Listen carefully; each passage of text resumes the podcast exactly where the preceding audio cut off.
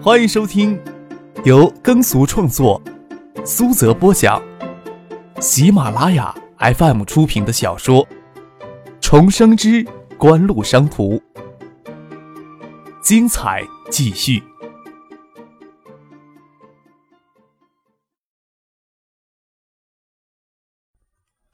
第四百九十集。虽然谢子佳也明丽秀美，但是经过的男人都不自觉地把目光往更具有女人味的玉萍身上砸。见张可这家伙也是如此，谢子佳的心情可想而知有多郁闷了，抱怨地说：“男人没有一个好东西，跟玉萍站在一块，真是一个巨大的错误。”都站在这里好一会儿，可没听见你有什么抱怨。玉萍笑着说。要不要我将诱奸男人的手法都教给你？拉着谢子佳朝张可他们走过去。张可他们可以姿态颇高的在等候区找座位坐下。玉萍可不认为有资格对张可他们的到来可以视若无睹，心里在想：什么样的大人物才能让张可、陈启生、丁怀这些人物到机场来接机？能在机场遇到客少您，还真是荣幸呢。玉萍伸出纤纤素手。又主动解释他与子佳出现在机场的原因。我们在建业注册的手机设计公司，从韩国聘了两名设计人员，航班还有二十分钟才抵达。本来陈静也要一起来接机的，他临时给海州那边的事情给耽搁了，要到晚上才能赶到建业来。要仅仅是玉萍，张可连站都不会站，但是有谢子佳这个谢家常常不按规矩出牌的小魔女在。张克不想给自己添什么不可预测的麻烦，只有欠着身子，请他们坐到对面的沙发说话。渴望高科这次虽然获得全部的数字手机制造技术授权，但是没有能力消化所有的技术。陈景将他们手机整体设计与组装技术作为正式进入手机产业的切入点了。渴望高科要提高在整机组装方面的能力，张可曾授意要苏京东派人去支援一下，事后也没有关心过。所有的事情都不是一蹴而就的。而是需要一段时间才会有实质性的进步。只有渴望高科在建业注册成立手机设计公司的事情，张可还没有听下面人提起过。苏一东他们即使知道，也不会将这些细枝末节的事情都巨细无遗的跟他汇报。听说陈庆天黑之前也会赶到建业来，想必他们对手机设计公司的事情十分重视。这对考完高科来说是一项明智的举措。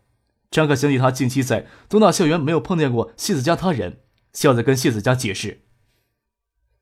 这个设计公司是你在负责吧？我还真是期待呢。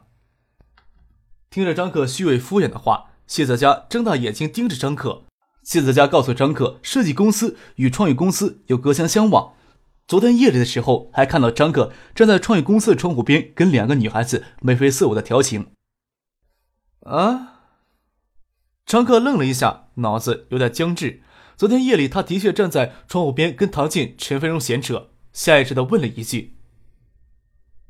真的，杜飞他们决定将创业公司与网吧管理彻底分离，将网吧二楼第三层租下来作为创业公司的办公室。虽然还没有正式启用，张克也去看过三四回，还真没有注意到巷子对面的房间将是科王高科新成立的手机设计公司。徐府巷分内外街巷，内巷相对狭窄，加上两侧的廊巷也只有十六米宽，两层以上就专街骑楼相通，两家公司算是紧挨着。张克哑然失笑，看来学府巷以后会相当热闹。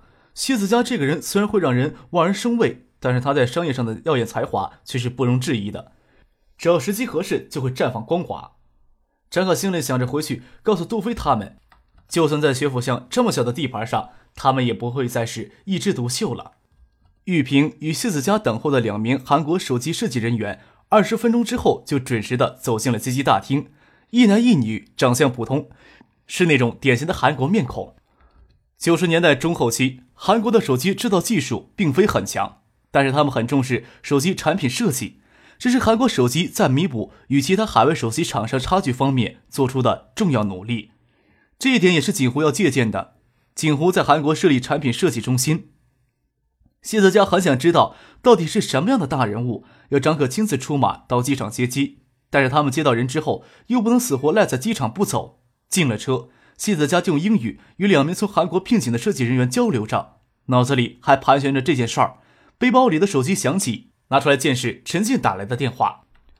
从远在太平洋彼岸飞来的国际航班准时抵达建业国际空港，倒是从北京发出的飞机延误了一个多小时。张可接到德尔法西、艾默一行人，还要继续在机场等候德意中国区总裁周正清。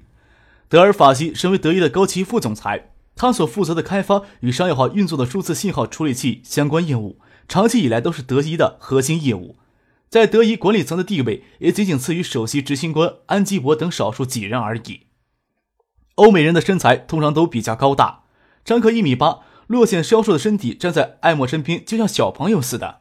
德尔法西却是一个例外，今年三十七岁的德尔法西比张克还要矮上半头，深褐色卷曲的短发，肤色与脸型都是接近亚洲人的标准。张可年初在美国的达拉斯之行与德尔法西有过简单的接触，看到德尔法西走在醉人的前面进了接机大厅，张可还考虑着要不要热情洋溢的来个老朋友一样的拥抱。没想到接近两米的巨型生物艾默却从后面插上来，给他来一个熊抱，拿怪异的腔调普通话说道：“每次过来你都能给我来个天大下的惊喜，希望这次也不例外。”天塌下来就不是惊喜了。张可南感觉到经过的人群能投来诧异的目光，从艾默的怀里挣脱出来。艾默这家伙看上去很粗线条，要是认为他这个人很好打交道，那就给他迷惑住了。让艾默一搅局，张克只有克制伸出手与德尔法西握手，说道：“欢迎你们来到中国，对您的到来，我与锦湖同仁都感到极大荣幸。德仪总是喜欢与快速成长的公司打交道。”德尔法西说起汉语来字正腔圆，让人叫绝的是，德尔法西从没有在汉语环境里生活过。他礼节性的与张克握手寒暄，为人略显古板，甚至有板有眼的说客套话。几乎在过去三年成长速度令人惊叹，可以说是全球业绩增长最迅速的公司之一。在我出发到中国之前，安吉波先生还跟我说起过，在三年前接受你的建议而感到骄傲呢。陈先生差不多与德尔法西同期进入德仪任职，也同时在德仪数字信号处理部门工作。在德仪的内部发展，德尔法西要远远超过陈信生，并不意味着陈信生的能力要比德尔法西差。在德仪内部，陈先生能做中国区总裁。差不多是华人工程师或者管理人员在德仪体系内获得最高的职务了。德尔法西对陈信生十分的熟悉，曾长期共事，相互拥抱打招呼。德尔法西说道：“我就说过，你的离开对我们来说绝对是一件不容忽视的损失，甚至要拖延到亚洲海外市场的重新整合了。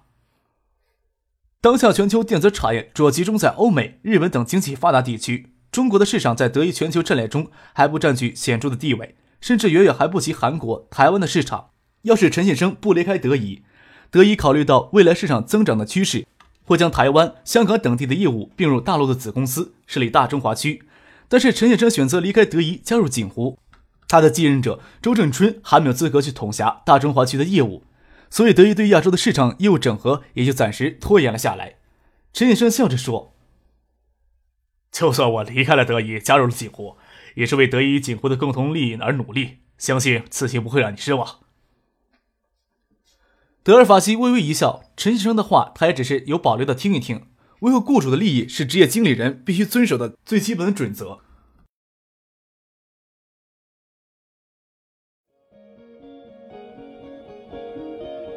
您正在收听的是由喜马拉雅 FM 出品的《重生之官路商途》。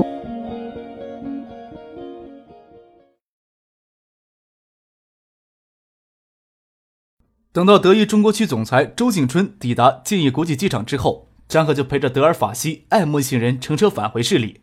除了这些人之外，还有斯高柏公司驻广东办公室的负责人同时抵达了建业机场。他们都将由锦湖统一安排住进靠东郊的希尔顿大酒店里。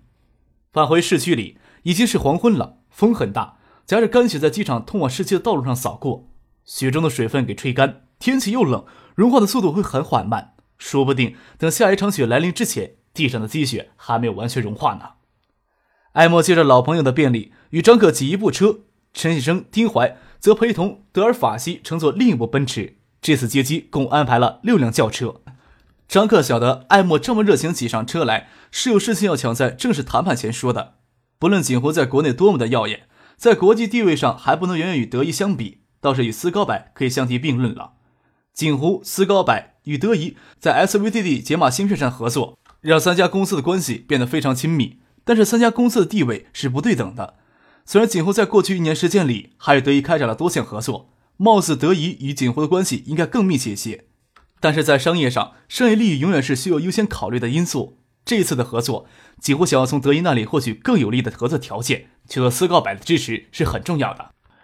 我在年初就向贵公司董事会强烈建议在中国成立投资公司，发展在华的业务。可惜有很少人能清晰地看到中国市场的未来辉煌，都削尖脑袋只想在欧美地区出人头地啊！艾默与张可挤到一部车里，车队刚刚启动，在市区里行驶，他就迫不及待抱怨起来：“要是能有锦湖三分之一的迅捷，也不至于拖拖拉拉到今日才决定成立投资公司来负责在华业务。”听着艾慕在车厢里大声的抱怨，张可微微一笑，也不晓得他的话里有几分矫情，也不晓得他的三分之一的迅捷是怎么计算出来的。不过他这种看似耿直的性格会很讨人喜欢。这是他往往降低谈判对手心理防线的有效手段。斯高柏要在中国成立投资公司，张克故作诧异的说道：“斯高柏销给国内叠机厂商的 SVD 解码芯片由代理商代为辛劳，所谓的技术支持工作也十分清闲，有必要成立公司吗？”艾默指着张克笑了笑：“你就幸灾乐祸，指望我们在商业化竞争思路上钻牛角尖，永远都走不出来吧？”两种市场环境，两种运营模式，孰优孰劣还不能盖棺而论，怎么说是钻牛角尖呢？张克坦然的说道：“当然了，斯高柏决定在中国成立投资公司，扩大在华业务，我们还是乐意看到的呀。之前斯高柏管理层动作缓慢，不是他们不重视中国以及广大新兴市场，而是斯高柏的管理层将斯高柏定位于数字视频芯片与技术解决方案的供应商的角色上。”与之前在华的业务，就如张克所说的那样，只需要办事处级别的办事机构就能胜任。张克对历史上斯高柏的发展轨迹不是很清楚。既然斯高柏决定在中国成立投资公司，扩大在华业务范围，已经不同于一般的欧美公司专业化的竞争经营思维了。斯高柏在数字视频芯片技术上堪比 TI 并肩，在这个层次上，锦湖对斯高柏几乎没有什么帮助。既然不能让别人有求于自己，那就从别人那里得到好处，可能性自然也会变得很小。斯高柏想扩大业务范围，有人进入新的业务领域，这是张克自然乐意看到的变化。这意味着锦湖可以在更广泛的领域与斯高柏展开更密切的合作。车窗外寒风凛冽，张克等艾默继续说下去，艾默却收住了话匣子。张克等了一会儿，没见艾默开口，看了他一眼，见他嘴角似笑非笑的翘起来，还拿捏起姿态来。还真是让人哭笑不得，说道：“斯高柏选择这个时期在中国成立投资公司，想必是在 DVD 解码芯片取得突破了吧？”艾莫张了张嘴，诧异的说道：“我的表情不应该透露这么多消息吧？你怎么一下子就猜到要点了？你要不是在这里挤眉弄眼、装神弄鬼的，我还不会往那方面想呢。”张克笑着说。在既定的历史轨迹上，斯高柏一是全球视频解码芯片的最主要供应商之一。其视频解码芯片的供应商包括 VCD、SVCD、DVD、数字电视等一系列的视频播放器设备。斯高柏解决 DVD 解码芯片技术难题，应该是迟早的事情。另一方面，对斯高柏来说，能让他们主动找到锦湖，最有可能就是在 DVD 影碟机上的合作了。都让张克随口猜中了，艾默自然不会故弄玄虚，直接宣告。现在呀，还没有哪家公司宣称拥有 DVD 碟机的全部专利技术，最终只能交叉授权相关的专利技术。很多的相关专利技术都没有过十八个月的专利保密期，也就不清楚最终的专利技术分布情况了。我们在解码芯片方面取得一些突破，想必泰推光电研究院在机芯上也有一定的成就吧。当然了，比起飞利浦、索尼这些公司在 DVD 碟机上研发投入以及可能取得的成就，我们两家公司有很大的不如。哎，要是我们两家公司不能联盟起来，分别在与其他公司进行交叉许可谈判时，就会受到打压了，说不定最后还会排在 DVD 产品市场之外呢。张克张了张嘴，想不到斯高柏高层竟是想直接进入终端的产品市场，而不再满足于其数字视频芯片供应商的角色了。不然他们只需要掌握解码器方面的专利技术就足够了，根本不需要其他电子厂商进行交叉授权。张克沉吟了片刻，说道：“我也不瞒你说。”泰推在机芯上的确取消了一些专利技术，但是泰推光电研究院是锦湖与德仪合资成立的，各持半数的股份。你之前为什么没有德仪方面的进行接触呀？你与德尔法西先生同乘一架飞机这么长时间，就没有想起来与他先沟通一下？艾默说道。对于进入终端市场、消费市场没什么兴趣。我想，只要不损害德仪的利益，德仪会乐意让锦湖主导推泰光电研究院的研究运营方向。另一方面，锦湖在 SVCD 上的叠机许多应用与专利技术同样可以适用于 DVD 晶片。呃，既然咱们联合起来，自然希望筹码越多越好了。张克心里想了想，即按照既定的历史轨迹发展，DVD 的专利技术联盟要等到九九年中才会正式成立。在此之前，各 DVD 专利技术拥有厂商都各自为阵。在众多拥有 DVD 专利技术电子厂商中间，仅会思高柏起步较晚，在拥有专利技术数量与关键性专利方面都处于一定的弱势。先联合起来，倒不失为扭转弱势地位的明智之举。这次邀请爱摩一行人到建业来，除了调整与德仪、思高柏三方在 SVCD 解码芯片上的合作模式之外，主要还是寻谈三方在 MP3 数字音频播放器合作可能。没想到艾默刚到建业就主动提到了 DVD 碟机上的相关合作，算是意外的收获。半个小时的车程就抵达了东华门的希尔顿大酒店。抵达酒店之后就准备用餐，在空中飞行了十几个小时，德尔法西与艾默一行人还没将时差倒过来，人都很疲倦。用过晚餐之后，在宴会厅只简单的交谈了一会儿，就安排他们入房休息。